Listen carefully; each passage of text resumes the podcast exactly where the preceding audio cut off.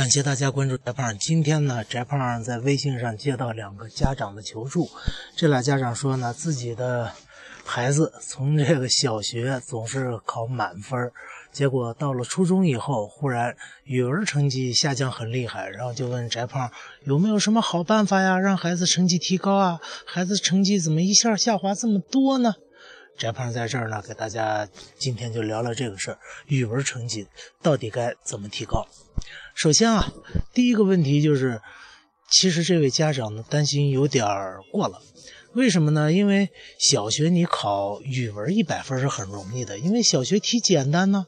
小学的题的难度大概就是让你看了关于马云的资料以后，问你马云是干啥的啊？你知道是他是中国曾经的中国首富是吧？阿里巴巴的老总就够了。可是初中的问题可就没这么简单了。初中的问题就是，当你看完马云的资料以后，他要求你答马云为什么能成功啊？这个时候你就该答，因为他背后有一群剁手的败家老娘们儿，是吧？呃，而高中呢，问题。比这个还会再更难一步，会变成什么呢？当你看完《马云传》之后呢，他会问你：哎，马云现在已经不是中国首富了，你有什么想法？你就该答啊。马云虽然已经不是中国首富了，但是我并不能因此而放弃我的努力，我我还是要变成一个成功的人啊。这就是小学。初中、高中这三级的难度不一样，这因为难度不一样，题难了嘛，所以呢，孩子成绩下降太正常了。以翟胖的经验来说啊，就是说山西省的中考里边，你这个语文成绩想拿满分，非常非常的难。大概全山西一个省吧，这语文中考能拿满分的，我估计不超过一百人。而高考里边呢，语文拿满分，那在整个山西省应该是凤毛麟角，十个以内吧。这翟胖的第一个原因啊，第二个我想给这位家长说的是，成绩下滑不重要，为什么呢？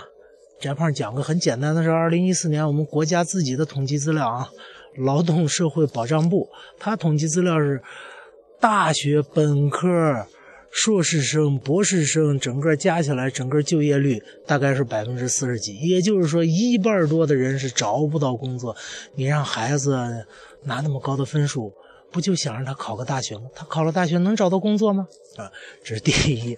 第二呢，还有一个问题就是，为什么要让孩子学语文？您仅仅是让孩子拿语文作为一个挣分的工具吗？如果是这样的话，那他的成绩是必然下滑。很简单嘛，我们作为成年人，经常有这么一个迷思，就是为什么小孩总是挑食呢？哎，翟胖以前也一直想不通这个问题，但后来我听到有俩小孩的对话，我就想通这个问题了。这俩小孩这么说的，一个就问另一个说：“哎，你说为什么总是大人老说咱们小孩挑食呢？”另一个小孩说：“那当然了，因为大人想吃什么，他自己就去买了嘛。他总是给我们，我们想吃啥，我们还得找他要钱，所以他说我们挑食。也就是说呀，一个事儿，如果你……作为一个成年人来讲，或者是整个社会来讲，作为一个人来讲吧，如果我们被人强加某一个事情，那我们肯定就干着干着没兴趣，不想干它了嘛。大家可以回忆一下自己的初中或者是高中的那个痛苦的，尤其是初高三痛苦的学习生活啊，你就知道那是如何的生不如死了。那第三个问题呢？嗯。可能有观众就要说了：“这翟胖，你扯了那么一大堆闲篇，意思就是让我们承认成绩低就没办法了吗？”哎，还真不是，成绩低啊，的确也是有办法，但这个办法呢比较难。为什么说比较难呢？这办法主要也是两条：第一条，多让他读，而且千万别限制孩子们读什么。当然，色情、凶杀、暴力、反动那些你别让他读啊，这个。也就是说，他也想看点言情小说，看去啊，是吧？他想看点这个侦探小说，看去嘛，完全可以让他自己自由的去看。为什么呢？这就经常有人会和翟胖抬杠，说 我我我为啥不让他看点经典的呢？经典的那世界名著《巴黎圣母院》是吧？《悲惨世界》这多好啊！翟胖在这儿还要再说另一个人生的感悟啊。呃，曾经有一回呢，翟胖放假，然后就想我看点什么电影，于是翟胖把这好莱坞拿了奥斯卡金奖的一大堆片子名称啊列出来，然后一个一个再看影评，哎，挑出最经典的什么《辛德勒名单》《阿甘正传》啊，《国王的演说》，挑了这么一堆片子，说，我我先看这些片子吧，是吧？反正这假期暑假嘛，时间长。但临到看的时候，我发现我。哎呀，实际操作起来有点难啊！我却不自觉的去点了一个美国青春喜剧片《American Pie》美国派，看这种 无脑无脑片子。然后看完《美国派》，又去看了一个什么，呃啊，对，《变形金刚》。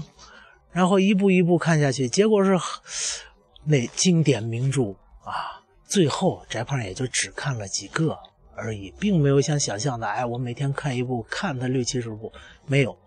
为什么呢？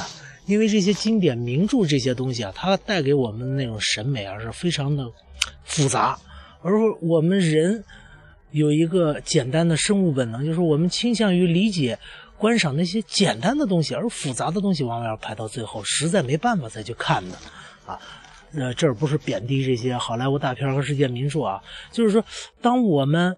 真正要看的时候，我们往往是选那些简单的。而翟胖后来为什么又看了那么多好莱坞片子呢？很简单，因为我一步一步的烂片看下去，觉得哎，这些烂片没什么意思，于是就去翻回头来，又去找那些好片。哎，我看看这些好片吧。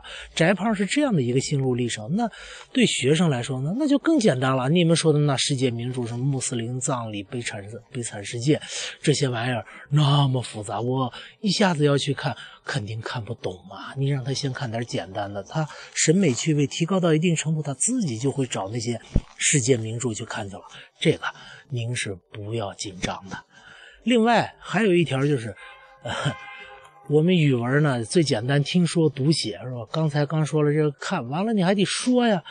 阅读只是个收集信息的能力，然后你还得有个表达的能力。表达能力无非就是说嘛，多和家长聊点天让孩子多和您聊天不过在这儿，翟胖有一个建议啊，我个人人生经验，当了好几年班主任，最后琢磨出来的，就是什么呢？孩子，你让他说的时候，千万不要打断他，让他说尽兴了，说畅快了。你千万别中间，哎，呃，你这个事情做的不对啊，我现在要惩罚你，你跟我说了真话了，所以我惩罚你。千万不要给孩子造成这样的印象。另外，您也千万不要说，哎，孩子这句话说的有点过头，我马上打断他，纠正一下。千万别这样，为什么呢？很简单。只要是孩子愿意跟您谈，他就是一种表达。只要不是大是大非、触犯法律和道德的底线，翟胖认为，孩子只要跟您说啥，您听着就行。很多时候，我们年轻人说话，无非就是过个嘴瘾，真让他去干，他也干不出来，是吧？你像前两年说那钓鱼岛啊，好多人要保卫钓鱼岛啊，但实际上真正的登上钓鱼岛的有几个呢？没几个，不要杞人忧天，让孩子们大胆放心的去说去。所以孔子就说：“既往不咎，过去的事情就让它过去吧，只要把他把未来的日子过好就行了。”好，这就是今天的翟胖说课，语文成绩怎么提高？再见。